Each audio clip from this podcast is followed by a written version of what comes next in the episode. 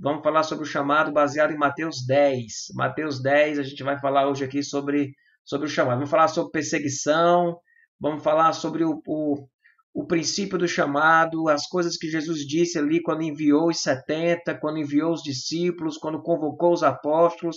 A gente vai trazer isso hoje aqui na nossa reflexão, tá? Não tem como ser caminhante sem essa consciência de chamado e sem entender o chamado, né? Sentir mesmo entender como que esse chamado funciona, como que esse chamado, esse chamado acontece, tá bom? Às vezes, às vezes, pessoal, tem umas pregações que, que a gente fica assim, rapaz, esse povo está querendo ouvir isso, né? Só que o pregador não prega só o que o povo está querendo ouvir, né? A gente tem que pregar aquilo que às vezes que o povo precisa ouvir. Não é só o que precisa ouvir. E falar sobre o chamado, sendo bem sincero com vocês, é, parece não ser um tema de muito ibope, não, tá? Falar sobre que você, é como discípulo de Jesus, tem um chamado, não é um tema de muito ibope, não. Se eu falar sobre ansiedade aqui, se eu for falar sobre depressão, se eu for falar sobre angústias, se eu for falar sobre. É, o tema chama mais gente, sabe?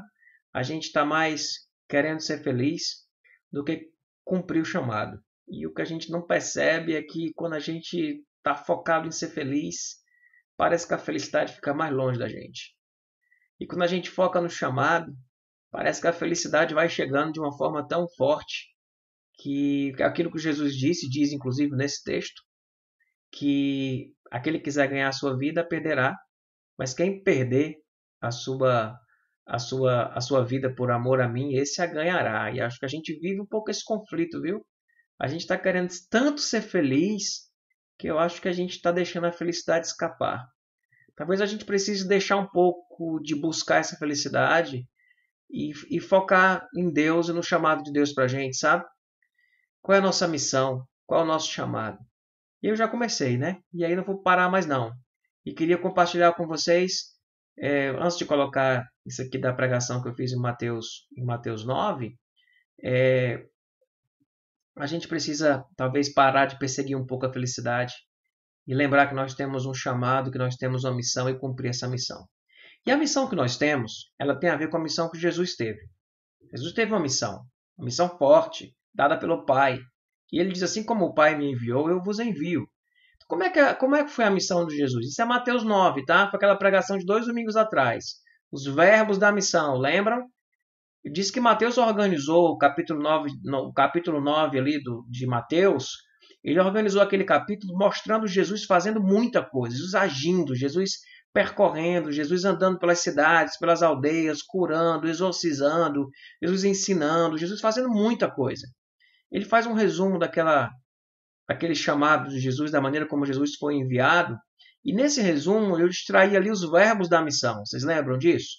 Deixa eu lembrar aqui a vocês sobre isso, porque foi há dois domingos atrás, pode ser que você não esteja lembrado. E os verbos da missão é percorrer, porque Jesus percorria todas as cidades, Jesus estava andando, Jesus estava parado, alienado no contexto específico, e falamos da necessidade que o, que o discípulo tem, o caminhante, de percorrer, de ver e se compadecer. Né? Não apenas percorrer, mas ao passar pelas pessoas, enxergar as pessoas, perceber o que elas estão vivendo. O discípulo, e Jesus vivia isso, Jesus não percorria apenas as aldeias, mas ao percorrer as aldeias, ele enxergava as pessoas. E mais do que isso, ele se compadecia das pessoas. E por percorrer, ver e se compadecer, ele ensinava, ele pregava e ele curava. E ele curava as pessoas. Então, isso é um resumo de Mateus 9, da pregação que nós tivemos. E vou colocar aqui em cima depois para o pessoal que vai assistir depois essa live poder acompanhar e buscar essa outra pregação para assistir. Mas se você não assistiu, procura os verbos da missão, sabe? Falar sobre como que Jesus viveu isso. E aí, Mateus organiza assim, termina o capítulo 9. Por que eu estou falando Mateus organiza, tá, pessoal? Porque quem escreveu os evangelhos, escreveu os evangelhos com uma intenção, organizou os textos daquela forma com uma intenção, e a gente não pode esquecer disso. Então, Mateus 9 ele mostra Jesus cumprindo a missão. E depois de mostrar Jesus cumprindo a missão, no final do capítulo, ele faz um resumo do que seria a missão. E usa esse, esse versículo, né? Que ele percorria todas as cidades e aldeias, ele via as pessoas, se compadecia delas e ensinava, curava e pregava o evangelho, pregava as boas novas do reino de Deus. Quando ele entra no capítulo 9, depois de mostrar como Jesus cumpria a missão, ele vai falar da maneira como Jesus chamou os seus discípulos e enviou os seus discípulos. Então, quando nós entramos no capítulo 10, nós temos no capítulo 10 de Mateus aquilo que está em Lucas 10, né, que está em outros evangelhos, nesse envio dos 70 e deste envio dos 12, que se misturam. Mateus coloca tudo como sendo o envio dos 12. Lá em Lucas já está o envio dos 70 com os discursos misturados com, com, com o envio dos 12. Alguns trechos que estão aqui em Mateus 10, em Lucas, em Lucas, mais em Mateus 10, estão em João 13, quando Jesus envia os discípulos a partir do lava-pé. Então veja como há uma organização do texto, do texto, e o discípulo junta ali os, os discursos de envio, junta os discursos de envio em Mateus 10 e faz isso com uma intenção, em dizer que nós somos enviados, que nós somos enviados de que forma? Queria ler com vocês o texto. Vamos ler o texto? Porque lendo o texto a gente a gente vai a gente vai compreender e a primeira coisa que você compreender é que você tem um chamado. Você tem um chamado, isso é claro, né? A gente vai usar aqui a questão o texto, né, de Mateus 10 do 16 ao 25, acho que não é do 16 a 25, né? Mateus 10 todo, tá? Mas eu vou fazer alguns alguns recortes. Está errado esse slide aí. Queria começar compartilhando com vocês a partir do versículo 1. O que, é que diz o versículo 1? Queria ler com vocês. Tá? A gente não vai ler o capítulo todo, eu vou ler alguns trechos e fazer algo. A gente vai conversando aqui, lendo o texto conversando, lendo o texto e conversando, lendo o texto e conversando, tá certo? Vamos nós aqui para o texto. Versículo 1. Chamando seus doze discípulos, Deu-lhes autoridade para expulsar espíritos imundos e curar todas as doenças e enfermidades. Estes são os nomes dos doze apóstolos. E aí ele vai no versículo 3 e 4 falando o nome deles. No versículo 5 ele encerra diz: Jesus enviou este doze com as seguintes instruções. Primeira coisa que eu queria destacar aqui.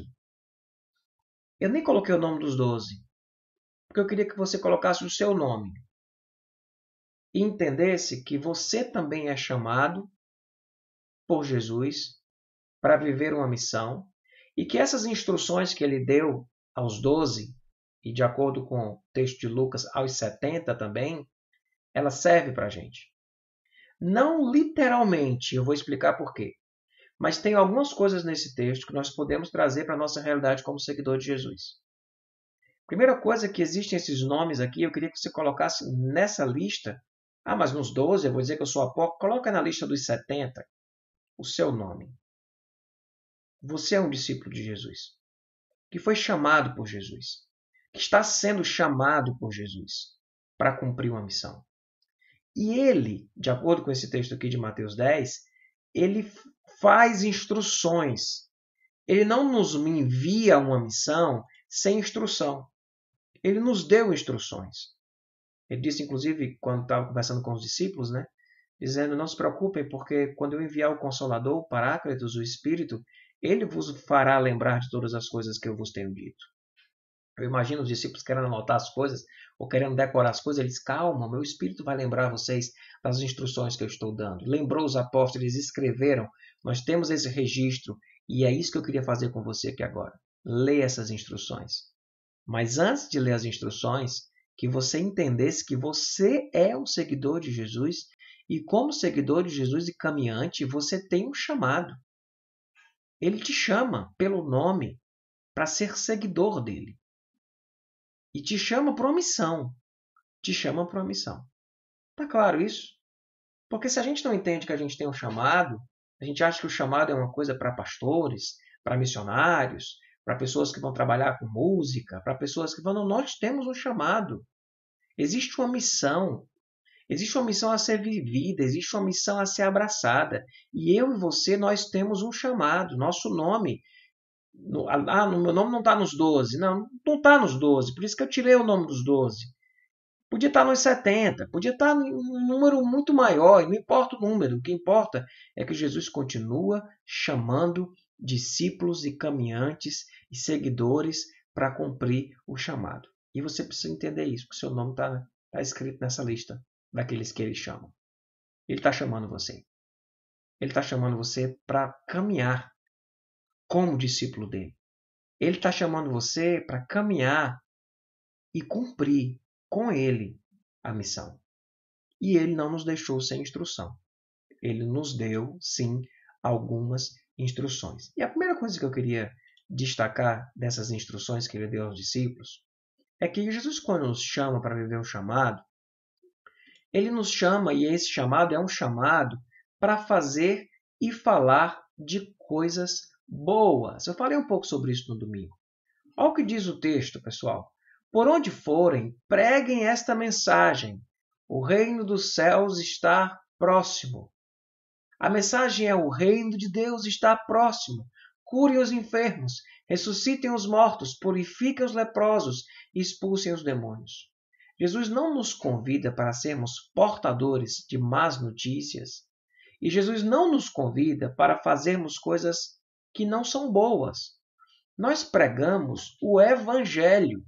E o Evangelho são as boas novas de que o reino de Deus está próximo, de que o reino chegou e é aqui agora, de que existe um Deus que se importa conosco, que nos ama, que nos conhece pelo nome, que tem um propósito para a nossa vida, que perdoa os nossos pecados, que escreve o nosso nome no livro da vida, que transforma a nossa vida, que vem habitar em nós através do seu Espírito e vem nos convocar para uma missão que traz sentido para a nossa existência, para tudo aquilo que nós fazemos.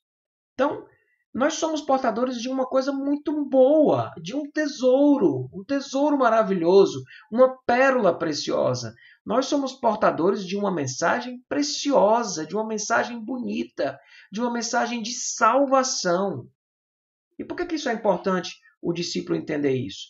Porque muitas vezes a gente vê discípulos de Jesus, seguidores de Jesus, falando do Evangelho como uma mensagem de condenação, como uma mensagem de ruim, como uma mensagem misturada com um tom de ódio. Isso não combina com, com o seguidor de Jesus. O seguidor de Jesus anuncia a mensagem, uma mensagem boa. Preguem, anunciem. O reino de Deus está próximo. Curem os leprosos, ressuscitem os mortos, exorcizem aqueles que estão endemoniados. Jesus está nos enviando para gerar vida para transformar realidades de morte em realidades de vida. Ele está nos convocando para anunciar que existe um reino maravilhoso e esse reino chegou. Ele é para a eternidade, mas ele começa aqui e agora. Entendem? Ele envia os discípulos para fazer coisas boas e falar coisas boas. Eu já mencionei esse livro para vocês, tem algumas pessoas que já estão, inclusive, lendo esse livro, que é esse livro aqui, O Barro, e a obra-prima, do John Burke. E nesse livro aqui, o John Burke fala da diferença que existe entre os religiosos e aqueles que são e Jesus. Porque os religiosos, eles parecem que eles estão sempre com uma, uma, uma mensagem de, de, de más notícias. De más notícias. Uma palavra de condenação. Uma palavra de advertência sempre um tom de advertência, sempre um tom de condenação, sempre um tom de apontar o dedo. E Jesus, ele fala das boas novas. Pastor, quer dizer que não existe advertência, que não existe a, a condenação? Diz Deus amou o mundo de tal maneira para que todo aquele que nele creia não pereça, mas tenha a vida eterna. Mensagem boa. Depois ele fala o filho do homem veio ao mundo, não do versículo 17, né? O filho do homem não veio ao mundo para condenar o mundo, mas para salvá-lo. No entanto, aquele que não crê já está condenado. Não precisa você tirar a história da advertência, não precisa você falar das implicações de não abraçar esse reino, de não viver esse reino.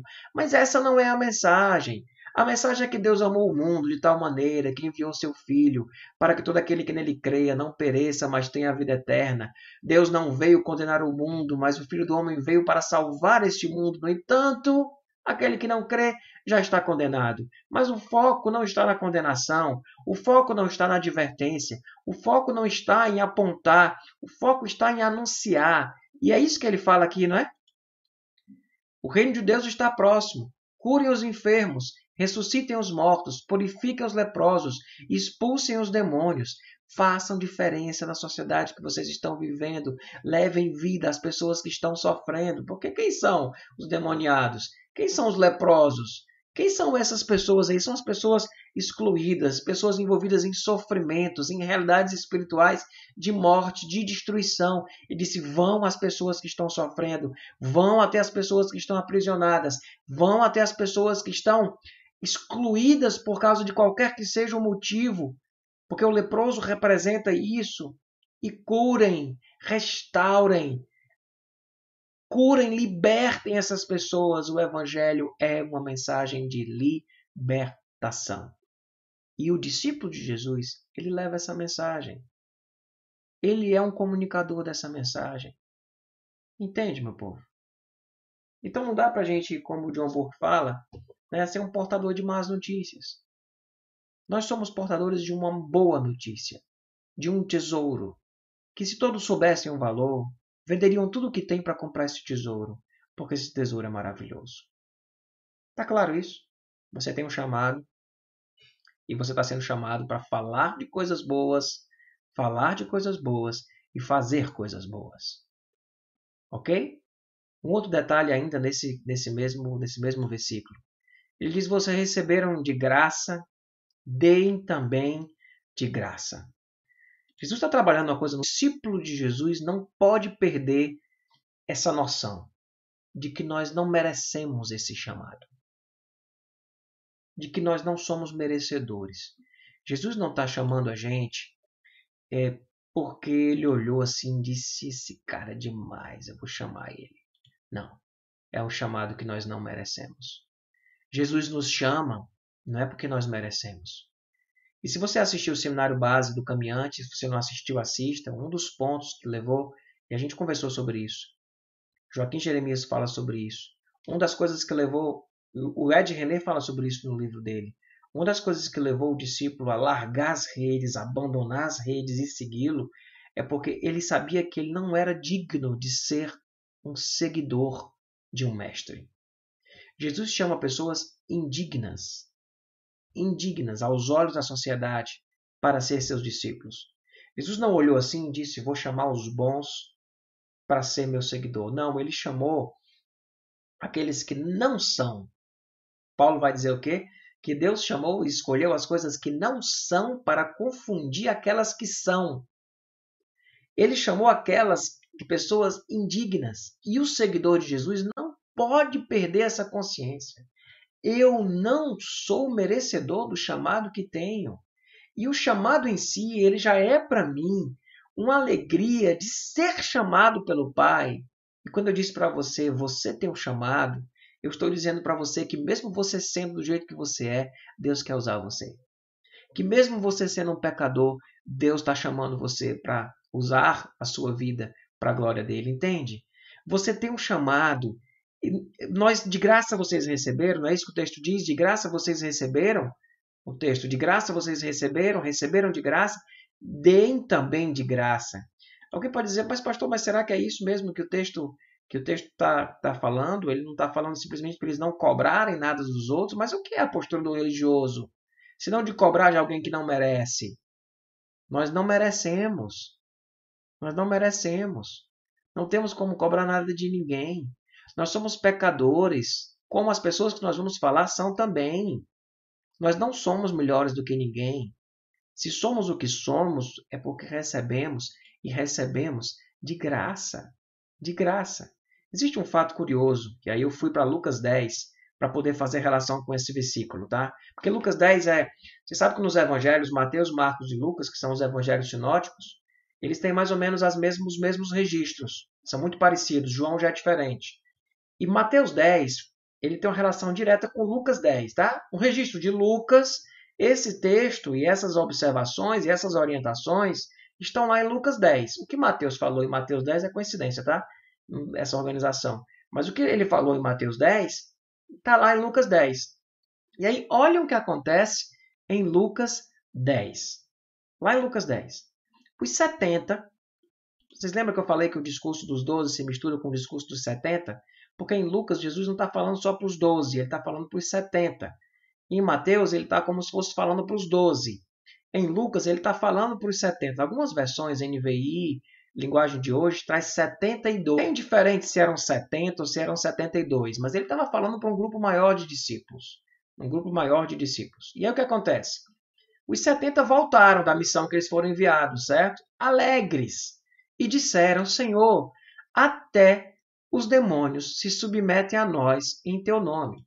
Jesus chamou aquele pessoal que não merecia, aquele pessoal que não tinha digno de realizar esse chamado e mandou eles fazerem o quê? Vão e preguem, o reino de Deus está próximo.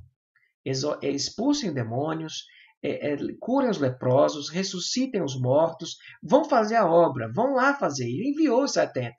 Os caras voltaram mortos de feliz, vivos de feliz. Eles voltaram vivos de feliz, dizendo: Senhor, e aí é o que o texto diz aqui, né? Senhor, até os demônios se submetem a nós em teu nome. Os caras estavam mortos de feliz, vivos de feliz, dizendo: até os demônios obedecem a gente. Eles estavam sendo tremendamente usados e dizendo: cara, a gente está sendo portador de uma mensagem maravilhosa, mesmo a gente sendo pecador. Mesmo a gente sendo pecador, a gente está conseguindo, sabe, falar para os demoniados e os demônios são expulsos. As pessoas são libertas, as pessoas estão sendo curadas, o evangelho está sendo anunciado e a gente está sendo portado. Eles voltam vivos e felizes, vivos, vivos e felizes, falando sobre isso. E aí o que Jesus diz para eles? Preste atenção o que Jesus diz para esses homens. Jesus diz a eles: Contudo, alegrem-se não porque os espíritos se submetem a vocês, mas porque os seus nomes estão escritos nos céus. O que, é que Jesus disse para aqueles discípulos? Lembrem-se de que a maior bênção que vocês estão recebendo não é de vocês falarem aos espíritos e eles obedecerem a vocês, mas é de vocês terem o nome de vocês escrito no livro dos céus, no reino dos céus. É vocês terem o nome de vocês escrito nos céus. Isso vale mais. Lembrem-se de que vocês são pecadores. Lembrem-se de que vocês, a maior alegria que vocês deveriam ter, não é a capacitação, a capacidade e a autoridade que vocês estão tendo ou recebendo para fazer qualquer coisa, mas é de saber que vocês têm o nome de vocês escrito nos céus. Porque vocês são pecadores, miseráveis. Porque vocês são pessoas indignas de seguir um mestre, um rabi, mas eu estou chamando vocês indignos, chamando vocês que não são, chamando vocês que não são os religiosos, não são os santinhos, não são os puros, para fazer isso. Alegrem-se, não porque vocês expulsaram demônios e eles obedeceram vocês, mas alegrem-se porque o nome de vocês está escrito nos céus. E Jesus tem aqui, em Lucas 10, texto que eu vou continuar com vocês, tendo um momento assim de profunda alegria. Isso para mim é um dos textos mais bonitos. Olha o que Jesus diz. Naquela hora, Jesus, exultando no Espírito Santo, disse: Eu te louvo, Pai, porque escondeste essas coisas dos sábios e cultos e as revelaste aos pequeninos. Sim, Pai, pois assim foi do teu agrado. Eu te louvo, Pai, Senhor do céu e da terra, porque escondeste essas coisas dos sábios e cultos e as revelaste aos pequeninos. Percebe esse texto? Quando os, os discípulos voltam dizendo: Pai, a gente expulsou os demônios, a gente fez muita coisa massa em teu nome, foi sensacional. Jesus olha e diz: Não se alegrem por isso. Se alegrem porque o nome de vocês está escrito. Lembre-se de que vocês são pecadores. Lembre-se de, que, lembre de que vocês não merecem esse chamado. Lembre-se. E aí ele para e quando ele vê um lepro, um, um, alguém indigno, um pecador, um publicano, a gente vê, ele vê ali alguém de uma reputação, uma má reputação, tendo autoridade em nome de Jesus para expulsar um demônio para curar. Ele para e diz: Obrigado, Pai, eu te louvo, porque o Senhor escondeu essas coisas daqueles que são cultos e o Senhor revelou a esses pequeninos. O Senhor está usando aqueles que são imperfeitos para fazer a tua obra perfeita. O Senhor está usando aqueles que são indignos e reconhecidamente indignos pelos outros e por eles mesmos. Imagino que aqueles discípulos, quando voltaram expulsando demônios, já podiam começar a se achar, né? Aí Jesus chega e diz: Olha, não se alegrem por isso. Se alegrem porque vocês têm o nome de vocês escrito nos céus. E ele para e diz: Pai, eu te louvo, porque o Senhor escondeu essas coisas daqueles que se acham e deu para os que não se acham. E os que não se acham estão agora curando em meu nome, ressuscitando e expulsando demônios em meu nome. Eu te louvo por isso. Caminhante, você não pode perder isso de noção. De que você é este não culto. Há tanta arrogância nas nossas elaborações bíblicas, há tanta arrogância nas nossas certezas, na nossa forma de, de condenar, na nossa forma de falar com, com as pessoas e falar com os pecadores e falar sobre os pecadores como se nós não fôssemos pecadores. Os discípulos, os seguidores de Jesus, precisam ter essa consciência. Eu preciso ter essa consciência. Eu preciso lembrar disso. Eu não mereço esse chamado. Eu preciso lembrar de que ele revelou essas coisas àqueles que não são cultos. Ele escondeu dos cultos. Paulo vai dizer isso em Coríntios, né? Deus escolheu as coisas que não são para revelar através dessas coisas que não são as coisas que são. Ele revela a sua glória através de uma manjedoura, através de um filho de um carpinteiro. Ele manifesta a sua glória através de pessoas que não são e de coisas que não são. E quando nós nos apegamos tanto em sermos, em fazermos, em demonstrarmos nossa autoridade, ele olha e diz: Não se alegrem porque vocês fazem uma obra e essa obra prospera. Não se alegrem porque vocês estão expulsando em meu nome. Se alegrem porque vocês têm o nome de vocês escrito nos céus, porque vocês não merecem isso. Isso é dádiva de Deus. Isso é obra de salvação na tua vida. Amém? Tá claro isso? Tá claro isso? A gente é discípulo, a gente é seguidor. E o seguidor, o caminhante, precisa reconhecer o quanto ele não merece ser um seguidor de Jesus. E se Jesus está nos convocando para sermos seus discípulos, não é porque nós merecemos. Aí vai embora a arrogância, vai embora, sabe, essa prepotência, vai embora esse, esse discurso de ódio, porque a gente foi chamado para falar de coisas boas e para anunciar coisas boas e para fazer coisas boas. O reino de Deus está próximo. O reino de Deus está próximo. O reino de Deus chegou. Jesus morreu na cruz por mim e por você. Deus nos ama. Deus se importa conosco. Deus dá prova do seu amor para conosco quando Cristo morreu por nós, sendo nós ainda pecadores. Sabe? Sabe? É, nenhuma condenação há para aqueles que estão em Cristo Jesus. Existe um Espírito que habita em nós, que transforma a nossa vida de dentro para fora, que vai transformando o nosso ser. Não se preocupa com. A gente é anunciador dessas obras desta boa nova, desta novidade maravilhosa. Entende? Entende? Vamos para frente? Eu queria partir para frente aqui com vocês, continuando a leitura desse texto e a observação que, que eu faria agora para os próximos versículos é: tenham cuidado. Porque isso é uma das coisas que Jesus diz para os seus discípulos quando os envia. Ele diz: tenham cuidado. Em que sentido tenham cuidado? Vamos ler o texto? Esse texto é muito pesado, pessoal. Ele diz: Eu os estou enviando como ovelhas entre lobos. Portanto, sejam prudentes, como as serpentes, e simples como as pombas. Tenham cuidado, pois os homens os entregarão aos tribunais e os açoitarão nas sinagogas deles. Por minha causa, vocês serão levados à presença de governadores e reis como testemunhas a eles e aos gentios. Mas quando os prenderem, e Jesus está falando de prisão, não se preocupem quanto ao que dizem ou como dizer. Quanto ao que dizer ou como dizer. Naquela hora lhe será dado que dizer. Pois não serão vocês que estarão falando, mas o Espírito do Pai de vocês falará por intermédio de vocês. O irmão entregará à morte o seu irmão, e o pai o seu filho. Filhos se rebelarão contra seus pais e os matarão. Todos odiarão vocês por minha causa, mas aquele que perseverar até o fim será salvo. Pessoal, vocês percebem o que está sendo colocado nesse texto? Existe uma realidade histórica aqui, tá? Porque Jesus está falando para os discípulos que seriam entregues nas arenas para serem mortos por Nero. Jesus está falando para os homens que iam se chegar e dizer assim: Você crê em Jesus como Salvador? Ele disse: Creio, pois você vai morrer na queimada. você vai morrer, vai, bota pele de animal e joga, joga na, na arena para que os leões possam comer.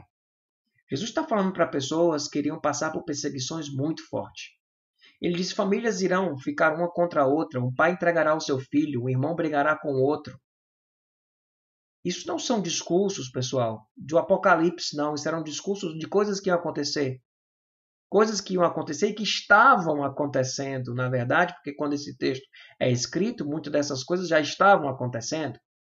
Muitas dessas coisas já estavam se a, a pais e filhos, um, um, cristão, um judeu que chegava e dizia assim: agora eu sou um cristão, e vinha a Roma e dizia, diante da afirmação Jesus é o Senhor, era colocar essa pessoa para ser morta para ser perseguida, ia ser presa. Quando levarem vocês aos governadores, não se preocupe com o que vocês vão dizer, o Espírito Santo vai dizer o que vocês têm que dizer. Jesus está orientando os discípulos, dizendo: vocês vão passar por perseguição.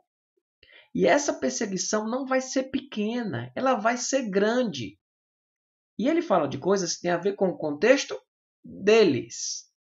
Que tem a ver com o contexto deles. Não necessariamente nós passamos ou passaremos por essas questões. Mas uma coisa é certa: sim, nós passamos por perseguição. Vamos continuar aqui o texto? Eu queria... O texto continua e ele diz o seguinte: O discípulo não está acima do seu mestre, nem o servo acima do seu senhor. Basta ao discípulo ser como seu mestre e ao servo como seu senhor. O dono da casa foi chamado Beuzebu, quanto mais os membros da sua família. O que é que Jesus está dizendo aqui? O que é que Jesus está dizendo aqui? O discípulo não é maior que seu mestre. Se o mestre sofreu, vocês sofrerão. Entende? Se o mestre sofreu, vocês sofrerão. Ele disse: se o pai foi chamado de Beuzebu, quanto mais os membros da família do que, que vocês serão chamados. Então, assim, uma coisa que, que a gente precisa entender como, como seguidor de Jesus, de que sim, de que existe uma perseguição para quem segue a Jesus. Existe. E no contexto nosso, contexto nosso, uma realidade ocidental, em um país livre, né, onde o Estado laico, onde nós temos liberdade de culto, onde nós temos. O pessoal está fazendo um enxame aí para dizer que não tem liberdade de culto por causa de Covid. Pessoal, isso é enxame, cara. Isso é enxame. Perseguição não é isso aí. Na perseguição que a gente. A pior, a pior coisa que a gente pode fazer é a gente errar o nosso inimigo. E a gente não compreender a perseguição que a gente vive. A perseguição que a gente vive é de valores. É de realidades que às vezes não estão saltando aos nossos olhos. O que esse texto está dizendo é que aqueles discípulos iriam enfrentar arenas perseguição de morte, de prisão, de cadeia, que eles iriam sofrer e a família ia brigar uma com a outra, porque um filho entregar, o pai entregar o filho à morte significava o quê? Um pai chegar e dizer: "O meu filho é um cristão". Aí o filho vai lá e morre. O pai ia entregar o filho à morte. O filho ia entregar o pai à morte. A partir de um pai que se declarasse cristão, ele ia denunciar, porque se ele não denunciasse, ele poderia também sofrer as consequências disso. E é isso que Jesus está dizendo para os seus discípulos: vocês vão passar por isso. Nós também sofremos perseguição. A questão é: qual a perseguição que nós sofremos? Que tipo de perseguição nós sofremos? Né? Porque ninguém é maior do que o seu senhor. O discípulo não é maior do que o seu mestre. Ele disse: se o dono da casa foi chamado de Beuzebu, imagine os, os seus familiares, do que, é que eles serão chamados. Então, de vocês vão sofrer perseguição. Eu lembro do Carlinhos Queiroz, Carlinhos diz muitas vezes: Jesus é um problema na minha vida. Né? E quando ele fala sobre isso, ele está dizendo é, muito sobre o quanto Jesus leva a gente a ter que fazer algumas coisas que, que é na contramão, meu povo. É na contramão do que o mundo está aí colocando. E se a gente, aí vem o questionamento, se a gente não está sofrendo prejuízo por seguir a Jesus, talvez a gente não esteja seguindo a Jesus como de fato nós deveríamos. Eu sei que esse discurso parece radical. Mas será que seguir a Jesus não é algo radical? Se nós não estamos sofrendo prejuízo por seguir a Jesus, Jesus não é um problema na sua vida, talvez nós não estejamos seguindo a Jesus como deveríamos. E eu falo isso sem diminuir nada a graça, tá? Deixa a graça lá no 100, para quem para mim e para você. Mas sobe aqui a verdade.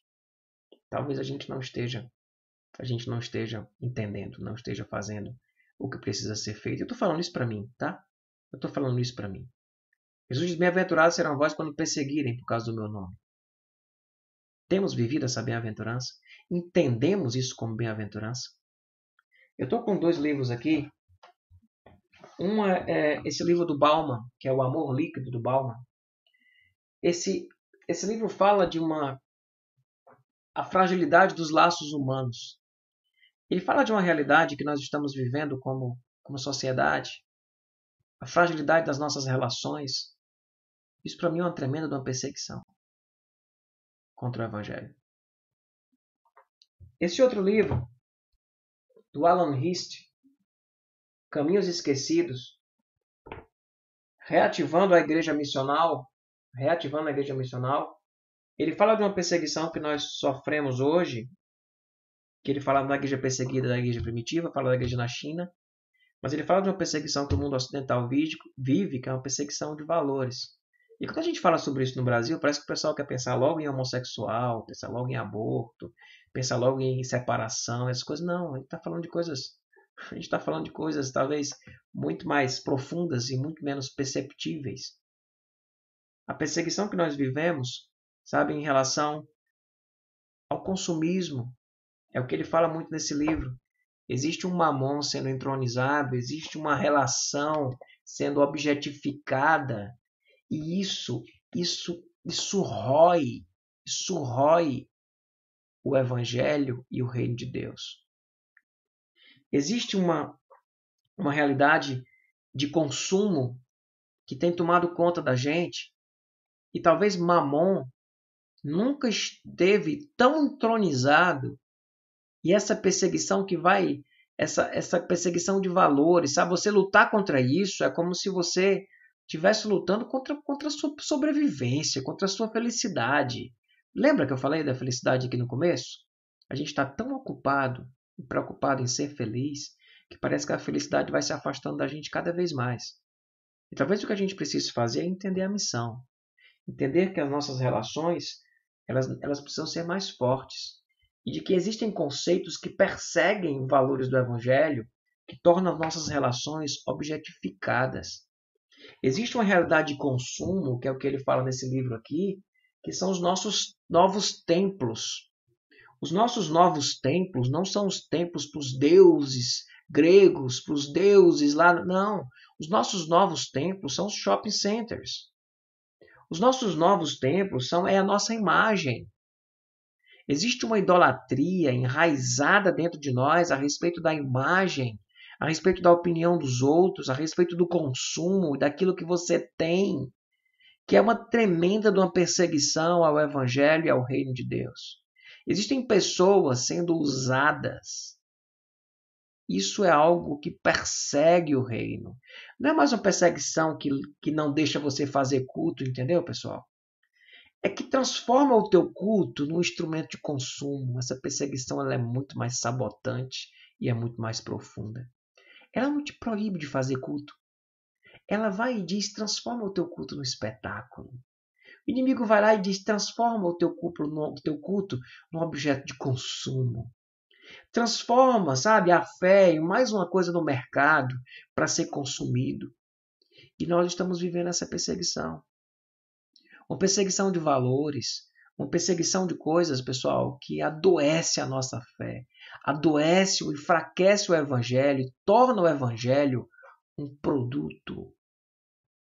Quando o evangelho é manifestação da graça de Deus. Quando nós transformamos este evangelho em produto, que fim nós temos? Que fim nós temos? Entende? Então, se o contexto da época de perseguição era Nero, quem declarasse que Jesus é o Senhor morria. Declarar Jesus como Senhor hoje significa quebrar quais altares? E que consequência isso traz para a sua vida?